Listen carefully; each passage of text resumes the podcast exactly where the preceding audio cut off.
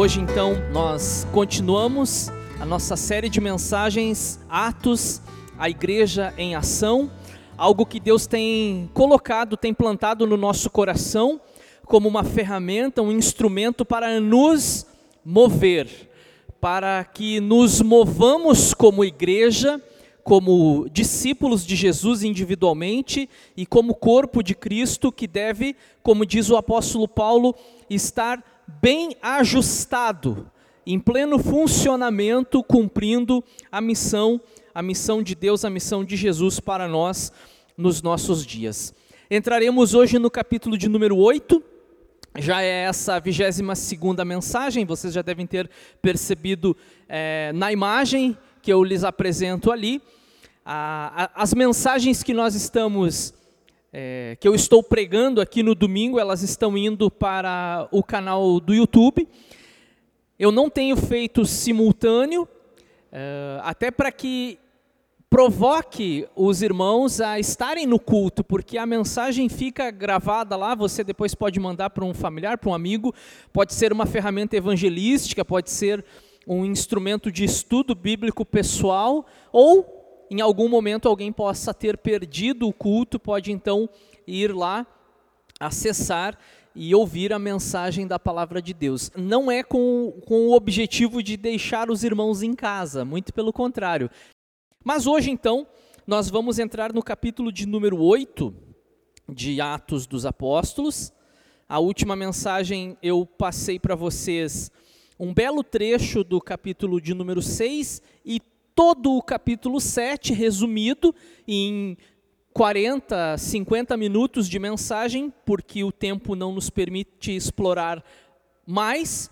E eu falei então sobre a pregação de Estevão. Vocês vão lembrar que o Estevão, um dos diáconos da igreja, também era um homem usado e ousado na presença de Deus e que não tinha vergonha de testemunhar a respeito de Jesus. E ele pregava com ousadia, e alguns membros de algumas sinagogas que são mencionadas no texto tentaram entrar num debate teológico contra Estevão, mas a grande questão não está relacionada com argumentos filosóficos ou teológicos, tem a ver com o poder do Espírito Santo que agia na vida de Estevão, e o texto das Sagradas Escrituras nos diz que eles não podiam resistir à sabedoria de Estevão e o Espírito que estava nele.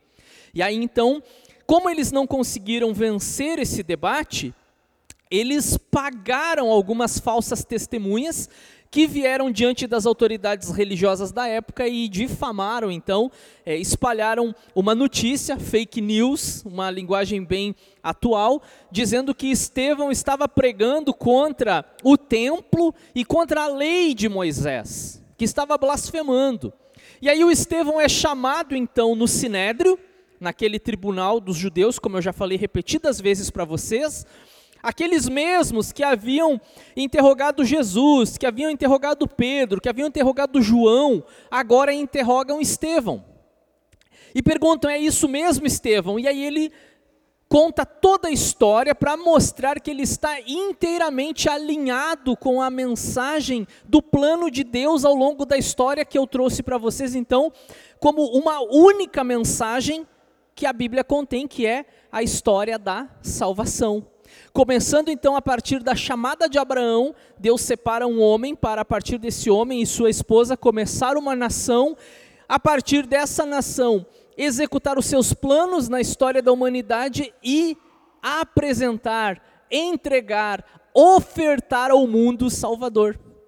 E é justamente isso que nós vamos falar no domingo que vem, a vinda do Messias, o nascimento de Jesus Cristo, o Filho de Deus, o Verbo que se faz carne e vem como um ser humano e habita entre nós, como nos, diz, como nos diz o apóstolo Paulo, João também, cheio de graça e de verdade, vimos a sua glória, glória como do unigênito do Pai. E essa é a grande mensagem de salvação natalina que fala a respeito então da vinda de Jesus. E Estevão está contando para eles todo o plano de Deus na história e a chegada então do Messias. Só que, a exemplo de Pedro e de João, Estevão também foi corajoso ao ponto de dizer para eles: vocês mataram esse homem. Vocês são culpados do sangue desse inocente. O pecado dele recai sobre a vida, sobre os ombros de vocês. O pecado de vocês, né, a, a, é, é, esse pecado que vocês cometeram contra ele, recai sobre vocês. E aí então, o texto nos diz que eles não quiseram mais ouvir o que Estevão tinha para dizer, e também muito semelhante aos nossos dias, eles fecharam, eles tamparam os seus ouvidos para não ouvir a verdade. É melhor a gente fechar do que ouvir, porque a verdade muitas vezes ela incomoda, na maioria das vezes, confronta, machuca, é, é, faz com que é, percebamos que o problema está em nós. E aí a palavra também nos diz que eles pegaram este jovem, este irmão, diácono da igreja, o arrastaram para fora da cidade e ali o apedrejaram, e esse é considerado o primeiro mártir da igreja cristã. E aí então, agora desencadeia uma perseguição contra a igreja. E nós vamos ler o texto que nos diz o seguinte: eu não sei por que, que esse primeiro pedaço ali, é, e Saulo estava ali consentindo com a morte de Estevão, na morte de Estevão, eu não sei por que, que ele faz parte do capítulo 8, verso 1. É, eu, eu acho, na minha opinião, que isso foi uma falha dos editores quando eles fizeram a separação da Bíblia entre capítulos e versículos. Para mim, isso deveria ser o final do versículo 60 do capítulo 7. Mas, enfim, está aqui, eu já falei sobre isso na semana passada, vou ler mais uma vez. E Saulo estava ali consentindo na morte de Estevão. Naquela ocasião, desencadeou-se grande perseguição contra a igreja em Jerusalém. Todos, exceto os apóstolos, foram dispersos pelas regiões da Judéia e da Samaria. Alguns homens piedosos sepultaram Estevão e fizeram por ele grande lamentação. Saulo, por sua vez, devastava a igreja, indo de casa em casa, arrastava homens e mulheres e os lançava na prisão. Os que haviam sido dispersos pregavam a palavra por onde quer que fossem. Indo Filipe para uma cidade de Samaria, ali lhes anunciava o Cristo. Quando a multidão ouviu Filipe e viu os sinais miraculosos que ele realizava, deu unânime atenção ao que ele dizia. Os espíritos imundos saíam de muitos, dando gritos, e muitos paralíticos e mancos foram curados. Assim houve grande alegria naquela cidade. A gente vai falar nessa noite sobre a perseguição deliberada. Eu quero que vocês prestem atenção. Eu não sei se na Bíblia que vocês têm aí em suas mãos, ela traz um subtítulo. Esses subtítulos, eles não estão no texto original. Às vezes a gente tem que prestar muita atenção porque a ideia dos editores é justamente orientar a nossa leitura, nos conduzir a uma leitura mais dinâmica, planejada, mas não significa que esses subtítulos eles estejam é, lá no texto sagrado, no manuscrito, nos textos mais antigos. A Bíblia que eu estudei em casa, é, ela dizia assim, como subtítulo, a primeira perseguição. E eu fiquei refletindo sobre isso. Será que essa foi a primeira perseguição da igreja? Na minha opinião, não. Por quê? Porque se vocês pegarem desde a descida do Espírito Santo, no capítulo 2, e eu comecei a pregar Atos dos Apóstolos aqui aos irmãos no dia 6 de junho deste ano, então nós temos aí seis meses, mais de seis meses já de pregação em Atos dos Apóstolos. É, de lá para cá, Inúmeras vezes nós percebemos ao ler o texto a perseguição contra a igreja.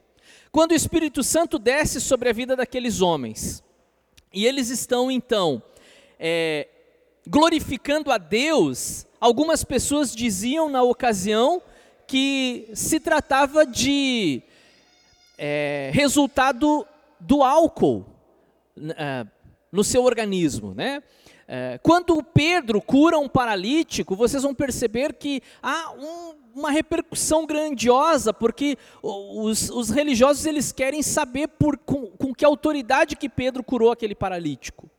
Quando Pedro prega ah, no templo, eles, eles vão lá de novo, prendem Pedro. É, eles queriam matar Pedro e João, e vocês vão lembrar na ocasião que um personagem membro desse conselho, desse sinédrio, chamado Gamaliel, então orientou eles que não, não fizessem isso porque eles poderiam estar lutando contra Deus. Eles liberaram os apóstolos, mas não sem antes é, agredi-los. Então a perseguição, ela vem acompanhando a história da igreja desde o capítulo de número 2. Desde o capítulo de número 2 que a perseguição ela já existe. Então essa aqui não pode ser chamada de a primeira perseguição. Só que até aqui essa perseguição ela é uma perseguição velada. É uma perseguição por baixo dos panos. É uma perseguição debaixo dos lençóis. Olha, eles eles perseguem a igreja, mas eles têm medo das multidões. Vocês vão vendo na medida que vocês vão lendo, que quando eles chegam para prender Pedro e João no templo, eles não fazem com o uso de força. É, é, com muita educação, eles convidam Pedro e João, vocês podem nos acompanhar até o Sinédrio, e por que, que eles não chegam já os guardas segurando o braço deles e arrastando eles, como de fato a, a, as autoridades poderiam fazer? Porque eles tinham medo das multidões, porque as multidões estavam ali ouvindo a pregação, estavam abrindo seus corações e dando crédito para a palavra. Mas eles não podiam deixar que aquela seita continuasse pregando assim tão à vontade. Então eles chamavam e ameaçavam eles: olha, se vocês falarem nesse nome de novo, vocês vão apanhar.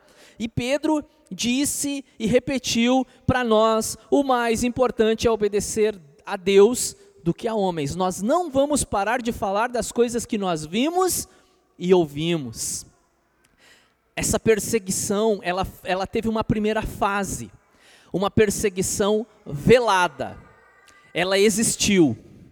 Agora, desse momento em diante, vocês podem perceber que eles fazem algo que até então eles não tinham feito nem mesmo contra Jesus. Vocês perceberam isso? Os judeus eles diretamente falando, eles não mataram Jesus. Diretamente falando. Óbvio que eles foram culpados, e eu já expliquei para vocês que eles tentam limpar o nome deles, dizendo: Nós não matamos ele. Quem matou foi, quem matou foram os romanos. Mas óbvio que os romanos mataram porque eles levaram Jesus aos romanos e pediram, por favor, mata ele e nos solte Barrabás. Quando Pilatos tenta julgar, interrogar Jesus, ele diz: Eu não vejo nada, eu lavo as minhas mãos, mas porque vocês estão exigindo, então eu vou acabar matando ele. E Jesus é crucificado pelos romanos, porque os judeus eles não estão usando a autoridade para uma pena capital. Eles não estão usando a autoridade deles para tirar a vida de alguém. Mas quando chega no, no momento da pregação de Estevão, as coisas mudam, porque agora, deliberadamente, eles passam a mão em pedras e eles lançam, eles agora não são os romanos. Vejam que eles não levam esse caso para Pilatos, vejam que eles não chamam o Herodes, eles mesmos executam aquele homem. Muito provavelmente sem uma condenação é, é, legítima, porque Estevão se defendeu, mas não foi levado em consideração a sua defesa. Então nós vamos falar sobre a perseguição deliberada e a expansão da igreja. Uma rápida introdução. Após a morte de Estevão, a igreja experimenta uma acirrada perseguição. No entanto, contrariando os fatos, ela avança e propaga a mensagem de salvação. Agora é a vez de destacarmos os feitos de um outro diácono. Se na semana passada nós falávamos do diácono Estevão, agora é a hora de nós falarmos do diácono Filipe, que é o personagem que aparece aqui. Nós vamos falar sobre efeito centrípeto versus efeito centrífugo. Já ouviram falar sobre isso dentro, não dentro de física, mas dentro de missões? Vamos falar sobre isso. Vamos falar sobre a expansão da igreja e vamos falar sobre fidelidade na crise. Avancemos. A pregação, e eu vou começar essa pregação pelo final do texto. Eu estou fugindo da ordem lógica do texto e já estou chegando lá no versículo de número 8. Se você tem na sua Bíblia aí, confira, Atos 8, 8. E houve grande alegria naquela cidade. O texto não nos diz o nome da cidade e para nós pouco importa, mas é uma cidade da província da Samaria. A conhecidíssima Samaria, que é mencionada no Antigo Testamento, a Samaria que primeiro tinha sido a capital do Reino do Norte e que depois, com o exílio, antes do exílio babilônico, o exílio assírio, ela foi repovoada por pessoas de diferentes nações e etnias que foram trazidas para aquele lugar para que a terra não ficasse devastada e que não fosse tomada por feras. E para que então os campos, as lavouras pudessem continuar produzindo. Então eles trazem pessoas de todas as etnias ao alcance deles, obviamente, e repovoam aquela região conhecida como Samaria. Depois, quando o reino do sul, que era chamado de Judá, volta do cativeiro babilônico, e aí vocês vão lembrar, se vocês têm as suas Bíblias e vocês costumam ler, vocês vão lembrar das histórias de Esdras, de Neemias, na, na reconstrução do templo, na reconstrução de toda a cidade, Jerusalém, na reconstrução dos muros, especialmente nos dias de Neemias, porque eles, eles estavam vulneráveis contra os inimigos que os cercavam. E aí o Neemias vem num projeto de reedificação dos muros para proteção da cidade. E aí vocês vão ler no texto em Neemias que algumas pessoas tentaram participar daquele projeto de reconstrução. E essas pessoas faziam parte então dessas etnias que repovoaram a Samaria os chamados samaritanos. E eles quiseram ajudar, coisa boa. Voluntariamente eles quiseram ajudar, mas o Neemias disse não. Aqui samaritano não vai colocar a mão. Porque havia toda uma questão, uma questão ali étnica, de uma promessa que era para o povo de Israel, e eu falei sobre isso no domingo passado. Eu falei sobre os pilares da fé judaica: a etnia, a lei e o templo. Naquele momento, os samaritanos eles são rejeitados. Uh, Neemias não permite que pessoas que não têm documento, certidão de nascimento comprovando a sua nacionalidade, participe do projeto. Se alguém perdesse os documentos e chegasse ali, não, eu sou judeu, é, eu sou filho de judeus, mas você tem como provar que é? Não tenho, porque eu perdi os documentos, então não vai ser aceito aqui. E essas pessoas então eram marginalizadas, eram colocadas à margem, os samaritanos. Mais de 400 anos depois, mais de 400 anos depois, nos dias de Jesus, havia nitidamente quando você lê os evangelhos, havia uma rixa entre judeus e samaritanos. Os samaritanos tinham ódio dos judeus devido ao orgulho que o judeu tinha, os judeus não consideravam os samaritanos nem como gente, essa que é a grande verdade. Dizem alguns livros que eles faziam até orações de manhã cedo, dizendo: Senhor, obrigado porque eu não nasci samaritano. O nível, né, o nível do, do preconceito e, e, e da inimizade que existia entre eles. Aí Jesus chega lá num templo, é, num templo, desculpa, num poço, encontra aquela mulher, você lembra dessa história no capítulo 4 de João.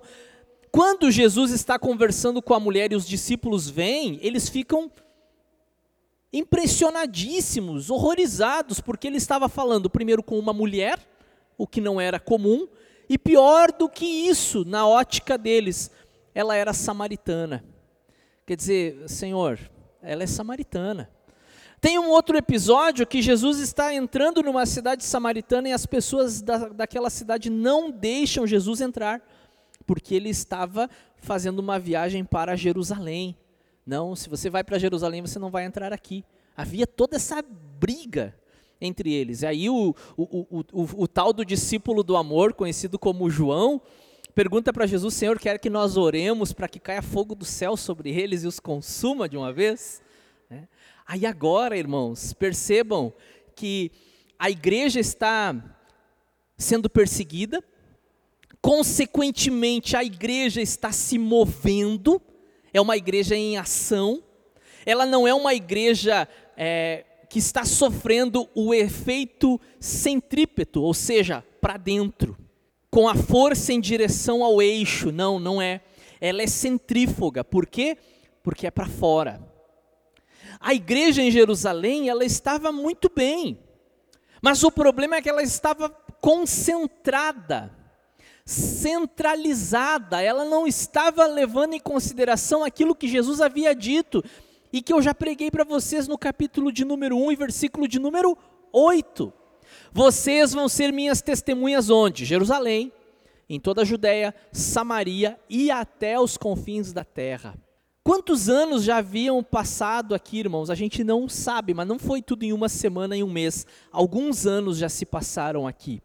Cinco, talvez, eu vou arriscar aqui uma média de cinco anos. E a igreja cinco anos depois, mais ou menos a idade que nós temos aqui, a igreja, cinco anos depois, está olhando só para si, está preocupada só para dentro. E veja que quando a igreja olha só para si, está voltada para dentro, preocupada só com seus problemas, ela acaba criando problema. Lembram? Começou a ter discussão porque a cesta básica de um tinha alimentos que a cesta básica do outro não tinha que uns estavam sendo pri privilegiados em relação aos outros. Aí a igreja começa a dar problema. Quando nós estamos concentrados em nós mesmos, a gente acaba achando problema entre nós. E isso precisa ser corrigido. E quando nós não queremos correção, quando nós não nos corrigimos, quando nós não aceitamos essa correção, você percebe que Deus faz isso. Deus permite uma perseguição contra a igreja, e agora a igreja que está voltada para si, para dentro, ela olha para fora, ela amplia o seu horizonte. Lembram que eu agora citei o texto de João 4, de Jesus conversando com a samaritana? Naquele mesmo capítulo, quando os discípulos voltam com a marmita que eles tinham ido buscar o almoço de Jesus, e começam a perguntar o que, que Jesus estava falando com a mulher, Jesus diz para eles o seguinte: Vejam, levantem os olhos e vejam, os campos estão brancos, prontos para a colheita. Ergam os olhos, porque quando a gente não ergue, quando a gente não levanta a cabeça, a gente só olha para o nosso entorno. Por isso a necessidade de expandir, olhar além das fronteiras. E agora eles vão e eles seguem. E aqueles samaritanos, irmãos, é aqui que eu queria chegar com vocês. Eu não sei, eu não sei o nível de emoção e de empolgação que vocês terão é, ao concluir o mesmo que eu concluí ao ler esse texto. Aqueles samaritanos que no passado foram rejeitados para construir um muro, agora estão sendo convidados para fazerem parte do reino de Deus. Agora não se trata de uma construção de um muro, de um templo, de uma cidade. Agora se trata de fazer parte da família de Jesus. Eles foram rejeitados num primeiro momento, é uma questão histórica, é uma questão do plano temporal de Deus, mas agora há uma universalização dessa mensagem de salvação. E o samaritano, rejeitado no passado, ele tem lugar no plano de Deus. Eu tenho lugar nesse plano de Deus, vocês têm lugar nesse plano de Deus, independente da família ao qual vocês pertencem, independente da etnia de vocês, independente do gênero, vocês têm lugar também nesse mesmo plano de Deus. É isso que me chama muita atenção. E aí, o, o evangelista Lucas, eu não sei como que era essa cidade. Como que era essa cidade que Filipe chega, que Lucas registra? Será que é uma cidade violenta, irmãos? Será que era uma cidade onde acontecia assaltos, é, como as nossas cidades aqui na região metropolitana? Será que havia problemas de saneamento básico? Eu acho que sim, naquela época, né? Ainda muitas coisas não eram adotadas como são hoje, é, tratamento de água, enfim. É, como que era a realidade dessas cidades politicamente, socialmente falando, eu não sei. Mas uma coisa eu posso dizer para vocês: a partir da chegada do Evangelho, o perfil da cidade mudou. E aí Lucas deixa essa, essa pérola para nós, essa preciosidade para nós, dizendo que depois que a pregação ela aconteceu, que as pessoas receberam a mensagem, houve alegria na cidade. E nós não podemos deixar de acreditar que a pregação do evangelho ela muda realidades. Nós não podemos deixar de acreditar que a palavra de Deus muda realidades, muda cenários, muda vidas, transforma corações, irmãos. A humanidade ela corre de um lado para o outro atrás de algo que nem mesmo ela sabe o que é. E ela não se satisfaz, ela não se realiza, porque falta aquilo que de fato teria e tem a capacidade de alegrar o seu coração, que é a salvação em Cristo Jesus. Naquele momento há alegria na cidade, aqueles corações se enchem de alegria, aquelas pessoas jubilam, cantam, festejam. É, ah, pastor, não está escrito isso. Não está escrito nas entrelinhas. Mas quando, quando a gente é, entende o que o Evangelho faz numa vida, numa cidade, numa família, o resultado é louvor, honras e glórias a Deus não pode ser outro. Não pode, não há maneira de ser diferente disso. Então a pregação do evangelho leva alegria à cidade. Em segundo lugar, os cristãos são espremidos e empurrados por Deus para a missão. Eu já falei um pouco disso, irmãos. Eu já dei uma pincelada nesse assunto. Quantas vezes nós nos omitimos? Quantas vezes nós nos esquivamos em relação ao que Deus tem e espera de nós? Quantas vezes nós terceirizamos a responsabilidade que é nossa?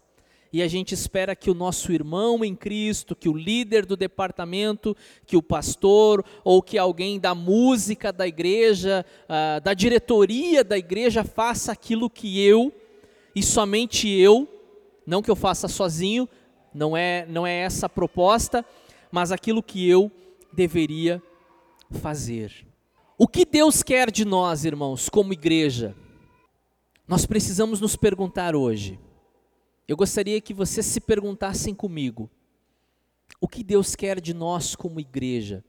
Estamos satisfeitos, irmãos, com a nossa vida como servos de Cristo? Eu falei há poucas semanas sobre, sobre ser servo, sobre ser diácono na obra de Deus. Estamos satisfeitos? Está bom assim?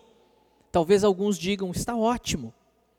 Mas a minha pergunta é: na ótica de Deus, o que Deus espera de nós? Será que deveríamos continuar fazendo apenas aquilo que estamos fazendo? Ou será que deveríamos fazer além? Vocês lembram daquela parábola que Jesus contou e com uma linguagem até mesmo é, é, dura, confrontadora, severa? Jesus diz assim: Olha, se o empregado ele faz somente aquilo que o patrão dele pediu, ele é um servo inútil. Ele não fez nada mais do que a sua obrigação. Isso, irmãos, tem, tem que mexer conosco, tem que mexer comigo. Eu preciso me perguntar: será que eu estou fazendo só o básico? Será que eu estou fazendo só o, o, o que é necessário e, e, e nada a mais?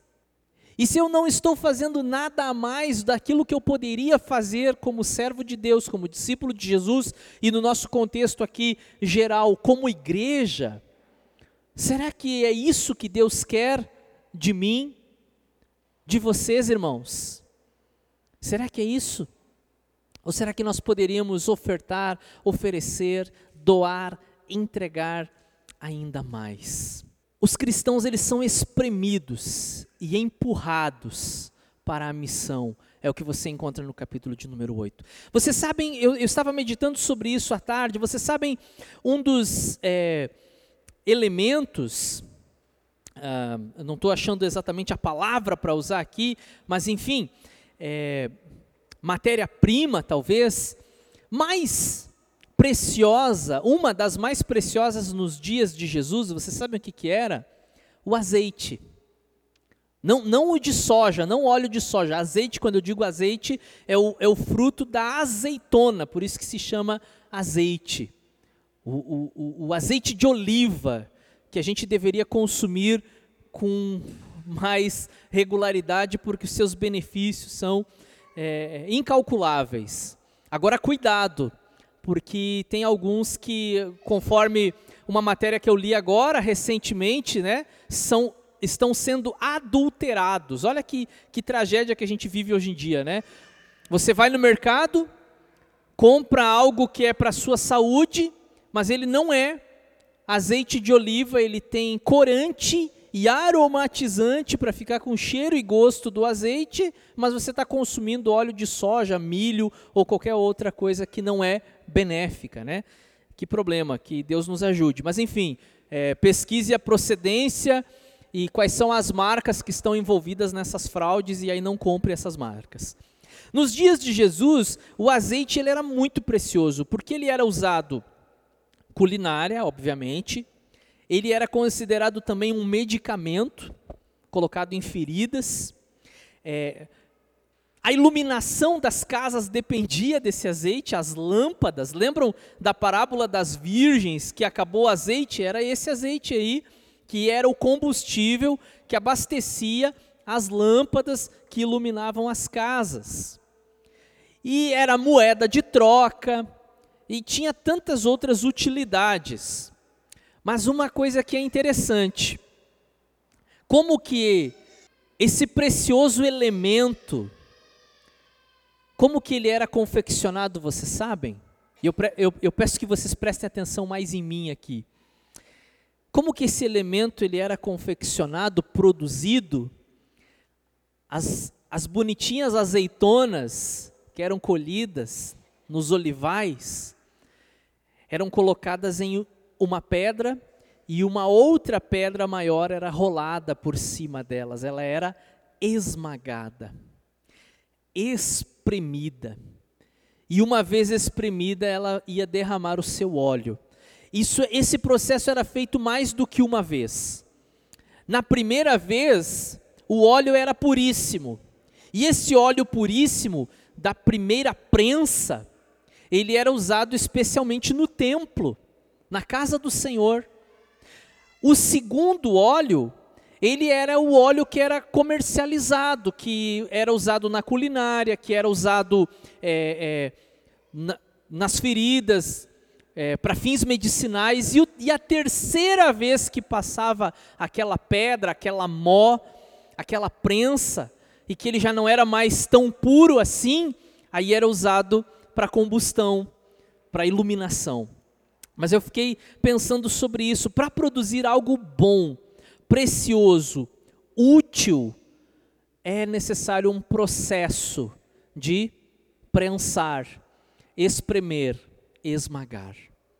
E o que Deus falou comigo através disso, irmãos, é que muitas vezes nós estamos confortáveis na nossa vida. A nossa vida está normal, a nossa vida está tudo ok, está tudo ótimo, e não significa que Deus não nos ama, mas Ele usa. Ele usa mecanismos, Ele usa situações, muitas vezes dentro da nossa casa, muitas vezes no nosso trabalho, talvez no nosso ambiente de estudo, na faculdade, na igreja, situações às vezes delicadas na própria igreja, no convívio entre os irmãos, em que nós nos sentimos espremidos, esmagados. Muitas vezes humilhados, irmãos. Quem aqui gosta de ser humilhado? É, é uma delícia, maravilhoso ser humilhado. Claro que não. Mas quantas vezes eu percebi que o ser humilhado vinha de Deus na minha vida, porque se eu não tivesse sido quebrado naquele momento, eu estaria me orgulhando de mim mesmo. Muitas vezes, uma limitação física, um problema que você está enfrentando, uma depressão, uma ansiedade, é uma ferramenta de Deus mostrar que nós não temos o controle de todas as coisas. E Ele está nos apertando, nos moendo, nos espremendo, para podermos ser ainda mais úteis nas Suas mãos.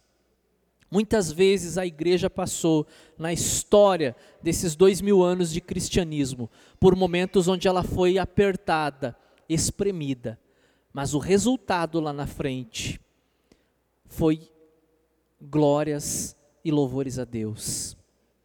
E aí eu quero chegar no final para falar para vocês um pouquinho sobre esse personagem Filipe. Nós vamos falar sobre ele em outras ocasiões aqui, mas Filipe e os demais, porque não foi só Filipe, né? Somente os apóstolos ficaram, somente os apóstolos ficaram em Jerusalém. Aquela igreja que tinha talvez 5 mil membros, foi empurrada para fora da cidade.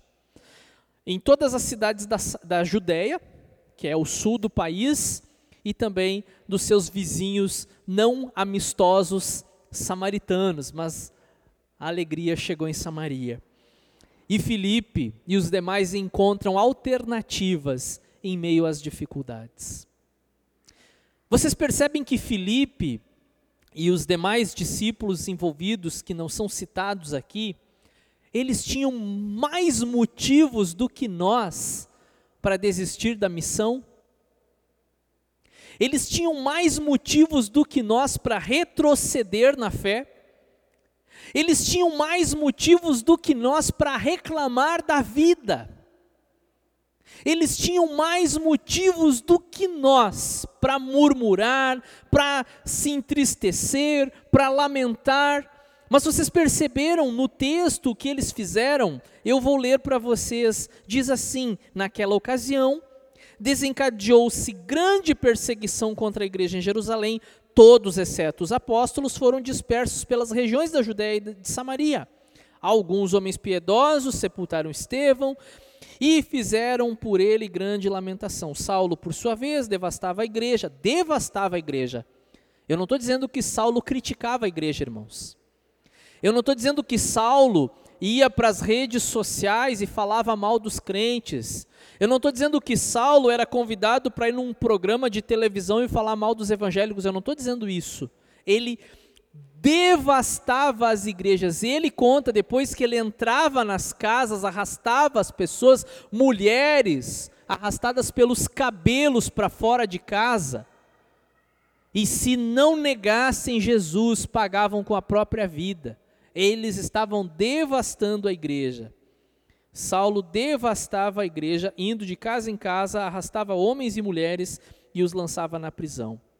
Aí o versículo 4.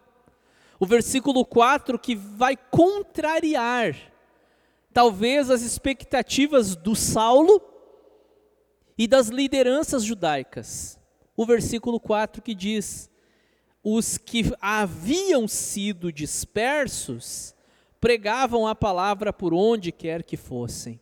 Ou seja, eles aproveitaram uma situação difícil, onde eles tiveram que sair de casa às pressas, não sei se tiveram tempo de fazer as malas, mas tiveram que sair correndo de casa, aqueles que tinham família, carregar as crianças e se mandar, mas ao mesmo tempo que eles estão fugindo de uma perseguição, eles estão com uma oportunidade diante dos seus olhos de pregação do Evangelho.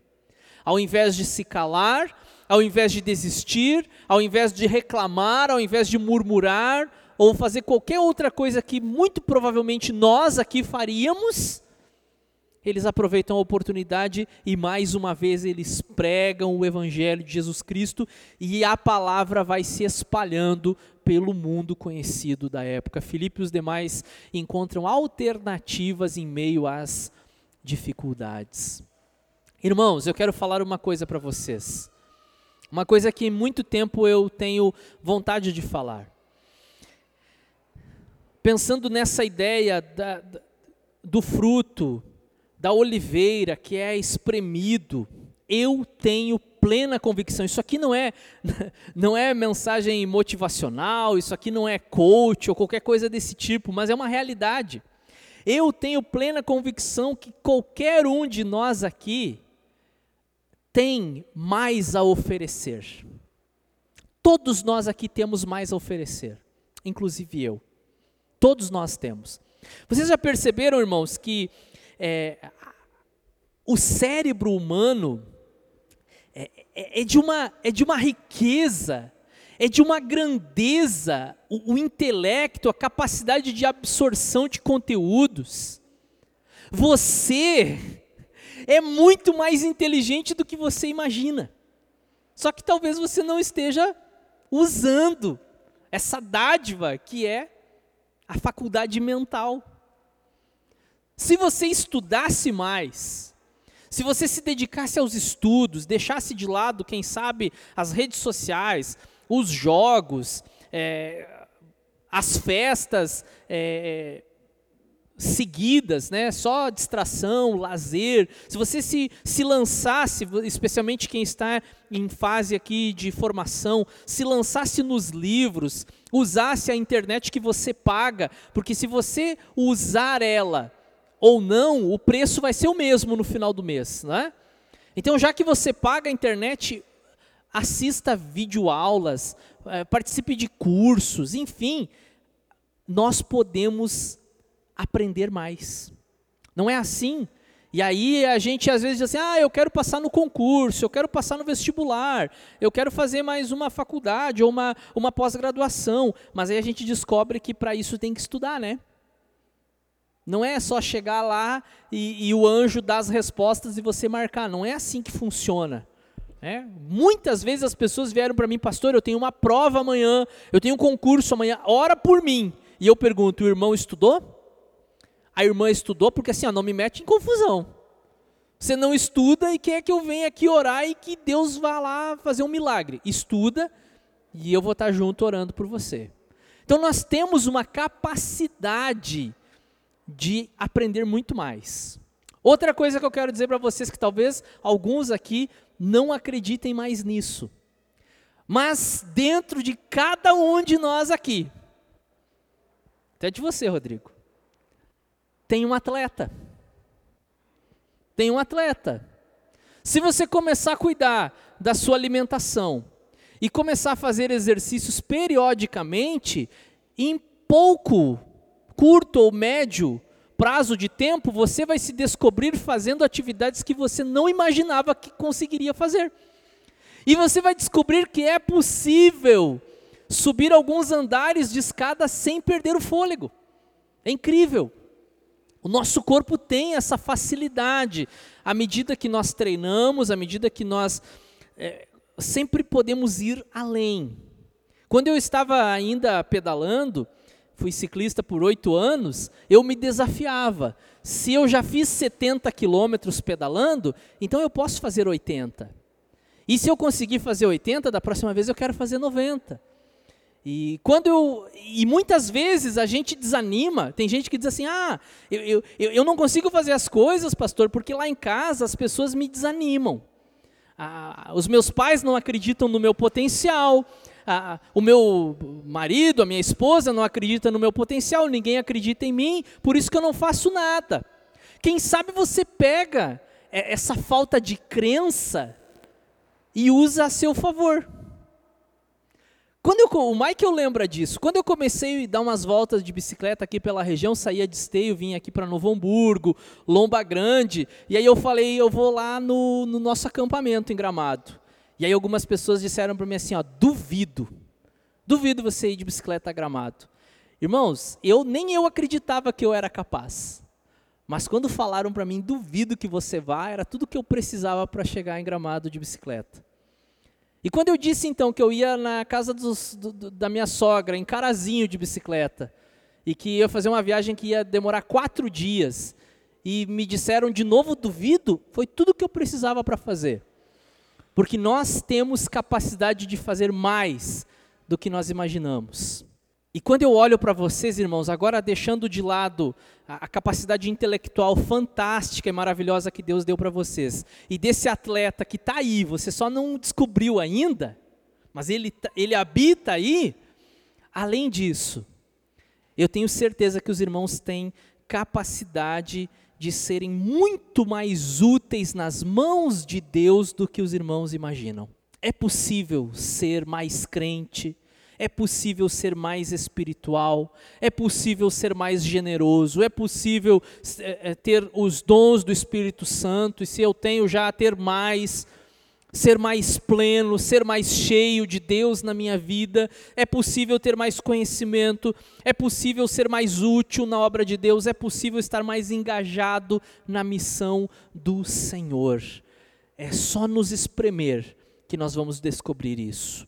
E para finalizar aqui, irmãos, eu tenho alguns versos aqui que eu compartilho com vocês. Esse primeiro aqui, do autor aos Hebreus, é uma paulada. Eu chamo esse aqui de paulada. A gente leu aqui numa sexta-feira, há poucos dias, num estudo bíblico, quando o autor aos Hebreus diz para os irmãos, esses irmãos que recebem essa carta: de fato, preste atenção aqui, irmãos, preste atenção aqui, de fato, embora a esta altura já devessem ser mestres, ou o que, que ele está dizendo? Vocês têm capacidade para ser mais do que vocês são. Vocês poderiam ser muito mais. De fato, embora a esta altura já devessem ser mestres, vocês precisam de alguém que lhes ensine novamente os princípios elementares da palavra de Deus. Estão precisando de leite e não de alimento sólido. Vocês perceberam isso? Vocês, vocês já poderiam ser muito mais do que vocês são nesse momento. Eu falo isso inclusive para mim. Tenho mais um. Nesse aqui, Paulo está falando da sua disposição interna de se permitir ser mais nas mãos de Deus. Eu, de boa vontade, gastarei e me deixarei gastar em favor de vocês. E tem um último aqui, que é o mais curto, mas talvez o mais impactante dos três. Julguem vocês. Ela fez o que pôde, ungiu o meu corpo antecipadamente para sepultura. Vocês lembram dessa passagem? Daquela mulher que vem e derrama aquele bálsamo sobre Jesus, que é, oferece algo que ela tem, que chama a atenção inclusive dos discípulos, ó, oh, isso aí dava para vender, e juntar esse dinheiro e fazer boa ação. Jesus diz: deixa ela, deixem ela em paz. Ela fez um ato de boa ação para mim. E aí, essa frase que você encontra ali em Marcos, irmãos, ela fez o que pôde. Em que nível nós estamos? Nós estamos fazendo tudo o que nós podemos ou estamos nos conformando com a mediocridade? Será que se falasse, se Jesus falasse de mim agora, ele, ele teria dito assim: o Igor ele fez tudo o que ele pôde. O irmão fulano, a irmã fulana fez o que ela pôde, ou seja, foi no limite. Não tinha mais nada que pudesse ser feito, não havia nada além. Ele foi até onde deu para ir. A gente precisa encerrar o culto hoje pensando sobre isso. Nós conseguimos ir até onde é possível ou estamos nos acomodando e nos conformando com níveis baixos de mediocridade?